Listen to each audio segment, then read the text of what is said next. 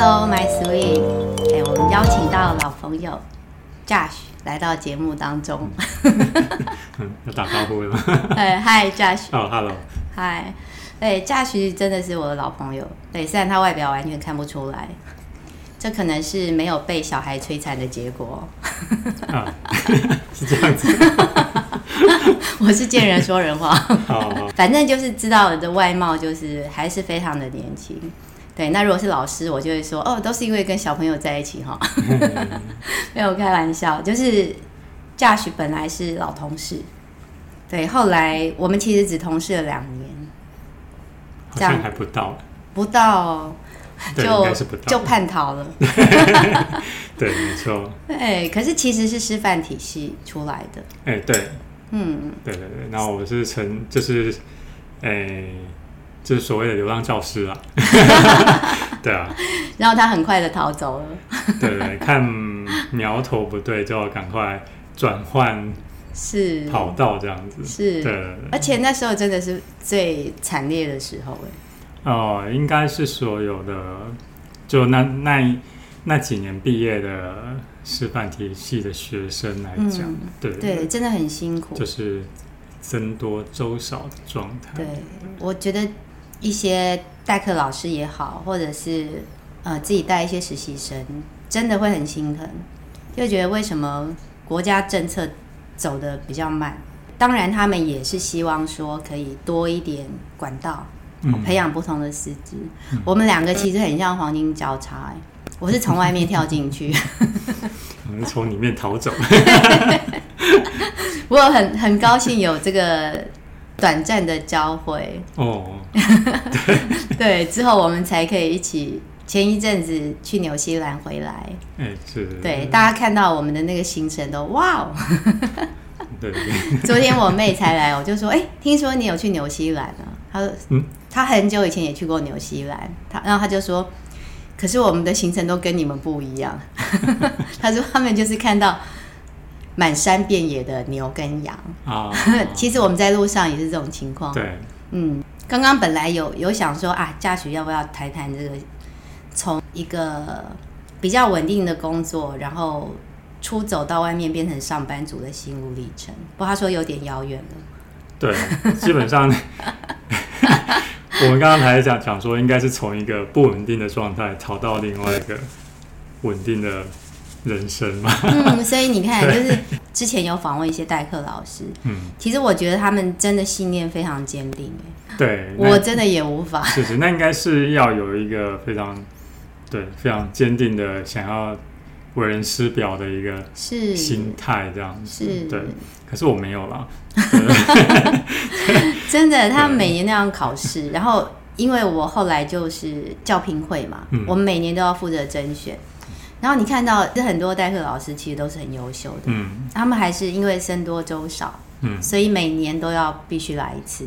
对，到星星来的时候，其实我那一次是吓到，嗯，我之前是从巴黎那边的学校过来，嗯，我们之前要吊销其实是很容易，嗯，可是那一次突然有一百多个人考试，嗯，然后整个吓到，还有人是提行李箱，哦，对，对，然后我记得我们那一年的甄选一直搞到半夜十二点。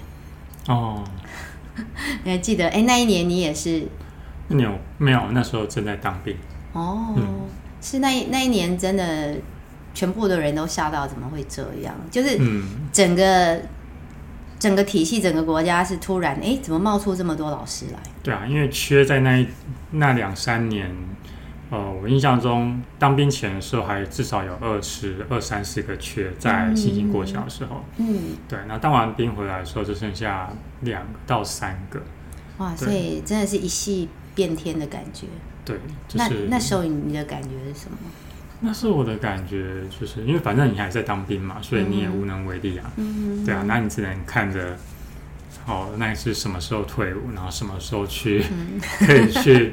哎，说明可以卡到什么兵役缺啊，或者什么代课缺？因为如果已经过了那个正式甄选的时间，所以下一步就只能看代课缺。对，嗯、所以后来退伍下来就是一直在看那个，顺从代代课在早起这样子。对啊，那一年过后，其实当然那个缺又更少了，就每个学校大概都剩下一一个到两个，甚至是没有缺的状态。嗯，对，所以就，哎，幸好本本人 本来要算是一技之长嘛，所以就赶快拉着老同学，拉着我高中同学说：“哎、嗯，要不要收留我这样子？”然后，对，就去他的那个工作室。嗯嗯，对，正式正式转行。这件那时候在以前在师院体系就是美术，哎，对，是美劳教育。嗯嗯嗯，所以后来是做网页设计。对，现在现在也还是。嗯，就是一直在走这一条路了。对，嗯，对啊。那你刚刚提到说所谓稳定，其实我从离开星星之离开学校之后的工作那。那份工作也做了十八年，哇！所以，所以这个其实跟人的个性有关。对啊，就是可以在一间公司做到十八年，也是一个蛮夸张的状态了。哎、欸，是同一间公司吗？就中途有离开，然后再回来？嗯、欸，其实应该是我去离开，应该说离开学校之后，其实先去我同学工作室。嗯，那时候好像大概住了一两年。嗯嗯，对，那工作同学工作室后来就收掉了，嗯嗯，那我就自然就转进了一般企业这样子。嗯、对，我们这几集大家会发现一个共同点，我会蛮有兴趣，就是对于人的生涯选择这一块。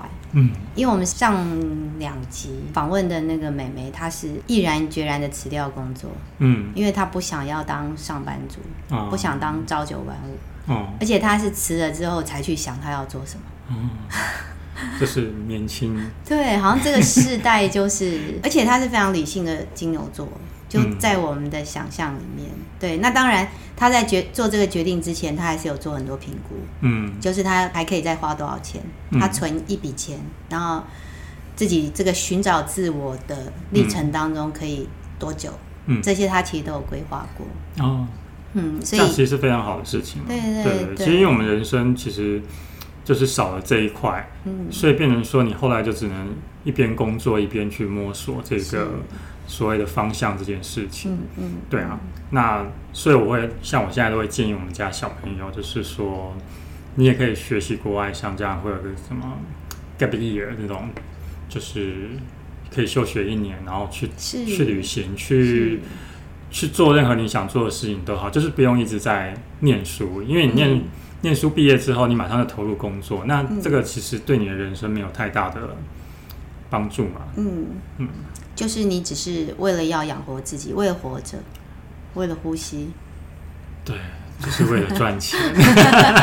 我们工作就是为了赚赚钱。哎、欸，我发现我们那一代的教育目的好像就是这样，就是为了你要找到工作。当时的成功就是你可能要有一份好工作。对啊，对啊，嗯，对啊，而且都是一定要师字辈的。是哈、哦，对，师师字辈优先。不过现在目前是身为一位设计师，也是师、啊，是也是师，也是还可以。对，所以这个师的定义就是学有专精了。嗯，好，就是你你在这个领域里面，你是受到人的肯定的，你的专业是被被肯定的。嗯，好，你就可以成为师，或者。师傅也可以啊，嗯，是啊，工作就是如果我们以说做一些其他技能类的，嗯，对，他就是师傅，所以这个师就是感觉就是你有你有值得别人学习的地方，嗯。嗯。那现在我看到更多，我刚刚说那个妹妹，你刚刚说这个时代真的就是这样，嗯，他们其实是想要做自己想做的事情，嗯，那当他们在外面工作的时候，我觉得他们可能会有一种。我现在在做着好像是重复的事情，然后得不到什么成就感。嗯，可是后来其实仔细去看，其实很多工作基本上就是一件一直重复的工作。嗯，对，嗯。可是这个重复的过程当中，你有没有办法从里面得到你想要的？是，对啊，嗯，这个很重要。嗯，对，我我们。是要讲那个纽西兰吗？刚刚为什么要讲这些？就是我这次到纽西兰，其实我觉得蛮震撼的，就是它有让我想通了一些事情。嗯，就是为什么我会想要一直不断出去旅行，因为毕竟也一段时间没有出去了，哦，中间碰到疫情。对，那之前出去旅行，大部分当然看世界啊，或者是什么，这个都有，嗯，就或者脱离你现在的生活，好，希望可以喘一口气。对，因为以前在工作，其实那个真的就是一个齿轮，嗯，哦，虽然我们老师就会还是会有一些使命感、成就感吧，嗯，哦，看着孩子，对，可是你还是会有一些无力，嗯，所以我就觉得我好像是透过。旅行的过程当中。做修复的动作，对，嗯、比较多疗愈。诶，那在你的那个目的地这部分啊，嗯，你会有所谓的那种哪些国家是排在你的优先顺序嗯。的前面，嗯、哪些会是放在后面？哎、欸，好问题，有有这样子的，因为我记得有有听过一个说法，就是说应该趁年轻年轻的时候多去一些比较难的地方。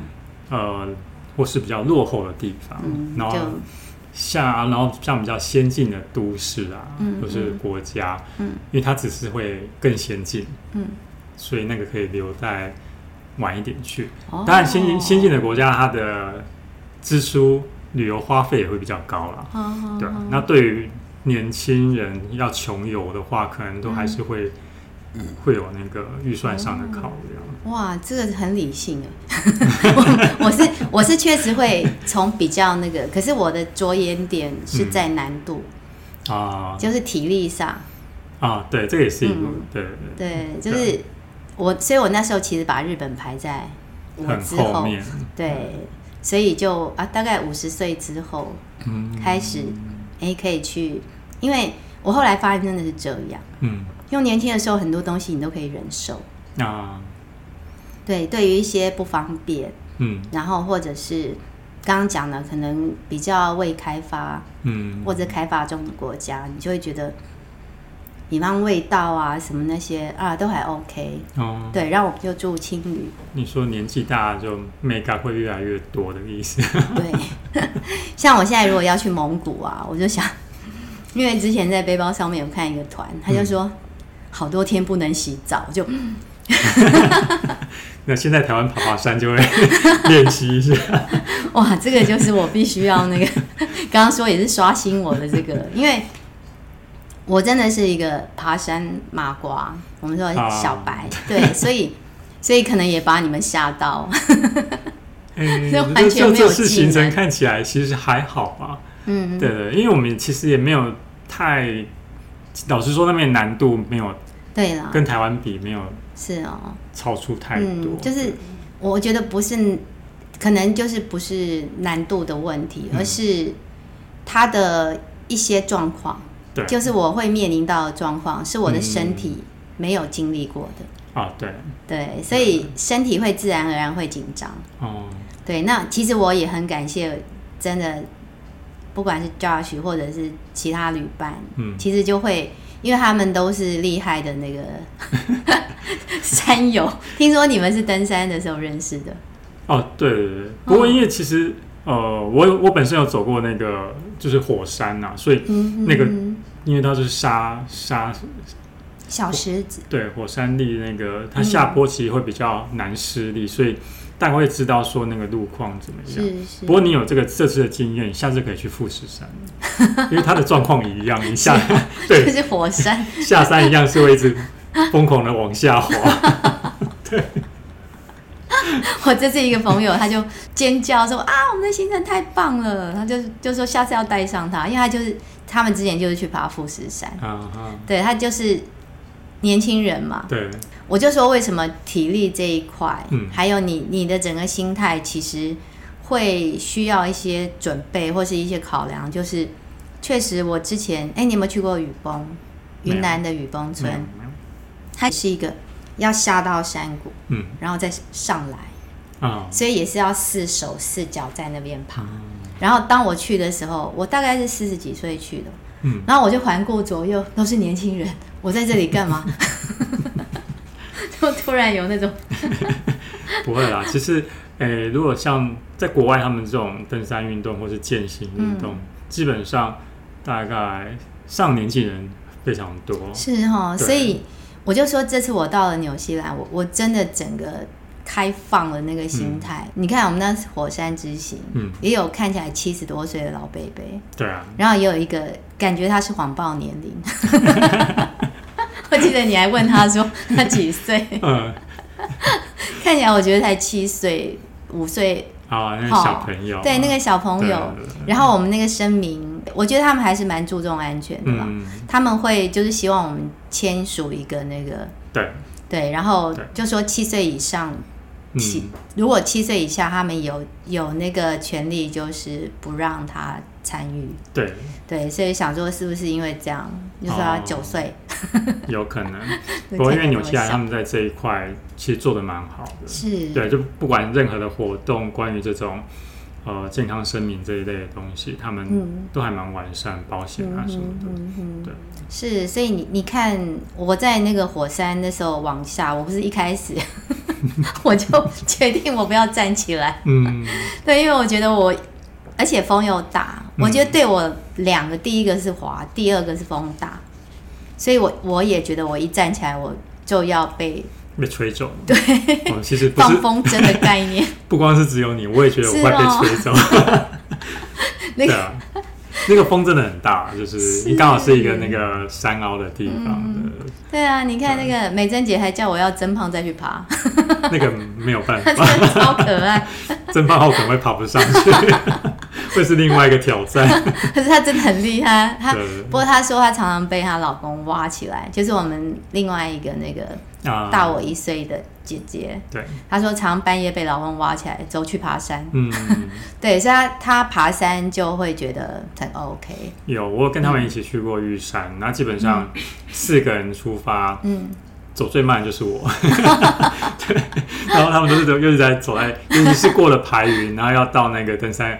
到山顶这一段，对、嗯、我就是一个缓慢的前进，然后他们就是快走这样。所以这是我应该让你觉得很开心，对对，还可以那个。不过其实爬山就是这么回事啊，就是说你就爬你自己的，就是，是就是没有必要去跟别人比速度嘛，嗯、因为每个人状态不一样。嗯，对啊，那你就是保持你自己的状态是一个可以。前进可以撤退的状态，这样子，嗯嗯嗯、就是不要上新闻就好了。对，对，我那时候很担 担心的是这一点，我觉得倒不是担心自己发生什么危险。这也是个人爬山最大的宗旨，是希望不要上新闻。真的耶！而且我觉得他们安全做得很好的一点，就是我看到就是。像那个末日火山，其实它是八个小时，嗯，然后它有分段，对不对？它告诉你现在是红色区，现在橘色区，现在是什么？它会告诉你目前这一段是很好走的，对对。然后它会提醒你，他说你有没有下面这些症状？嗯，对。然后还告诉你可能有多少 对直升机或者到到这边的时候，如果你觉得哪边状况不好的话，你就应该要撤退。是是是，就他他随时一直在告诉你说你要。你不要逞强，嗯，对，他其实也是把那个自主权交给你自己，因为你必须要了解你自己的状态，你才知道说你适不适合再继续往前走。嗯，对，因为他就不会是，比如说是呃管理局直接是很强制的，嗯，哦，你就是不行这样。是是，哎对、欸，对我我发现这一点也是我这次在纽西兰看到，嗯、就是他们非常尊重个人，不管你是小孩还是。老人家就是他，我就看到路上有一个小朋友，他就是东西掉了，嗯、很小很小的小孩，然后阿嬷在旁边。然后我觉得，要是在我们这里的话，阿妈一定很紧张，马上就去帮小孙子把东西捡起来。嗯，对，那嘴里可能还会念叨着：“啊，怎么不小心一点什么的。”结果你看到那个老人家就是笑笑的，嗯，嗯，就说：“啊，怎么了？啊，没关系，捡起来。”小朋友其实还走的不是很稳，嗯，可是就让小朋友练习着把东西捡起来。对啊，对，我就是看到他们的教育这一块，其实我非常欣赏。嗯。你就是不会去废小孩武功，哎，对，嗯，然后包括有一次那个驾驶一早就出去了，嗯，对，因为我是那个玩鸟组，而且我在那边我真的还在走台湾的时时间，晚上完全睡不着，然后他们都睡着了，嗯，对，然后那一天就是哎行程比较缓，对不对？嗯，所以你就出去了。然后你回来就告诉我们说，刚好碰到那个小朋友上课时间。啊，对，然后你就说，哇，每一棵树上都有一个小孩，都挂满了小孩。啊，对。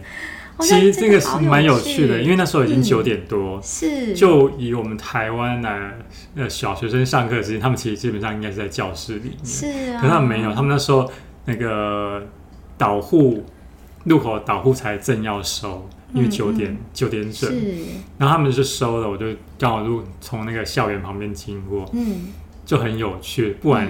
小男生、小女生全都在爬树，然 后每一棵树上就真的是都有一两个小朋友挂在那里，然后，然后更不用说其他游乐设施啊、沙坑啊，就就大家都很拼命的在玩耍，这感觉是很有趣，很快乐哈。你看到学校就是一个美好的开始，这样多好，就不会是哎树不能爬，很危险。是，对。而且我们这边的早自习通常都是。看出各班所谓班级经营好不好的时候，嗯，就是你会发现，即使到现在还是这样哦。有时候我还是会看 FB 或者什么，有一些人就会，或者是有时候老同事见面啊，就是还是有人会说，哦，你们你真的是很会教孩子。我昨天早自习从你们班经过，好安静。然后以前我可能。我们那个很古老的年代，可能会、嗯、哦，对，人家怎么那么厉害，我们怎么怎样？可是现在我就完全知道，嗯、对，为什么可以那样？对，而且为什么传统的对，为什么是这样的思维？因为我觉得后来我也是，尤其最近我要退休前几年，嗯，就我们一个朋友，他是学玛雅历的，嗯，他就说他们那个世代，我真的也发现，你真的不能把他们。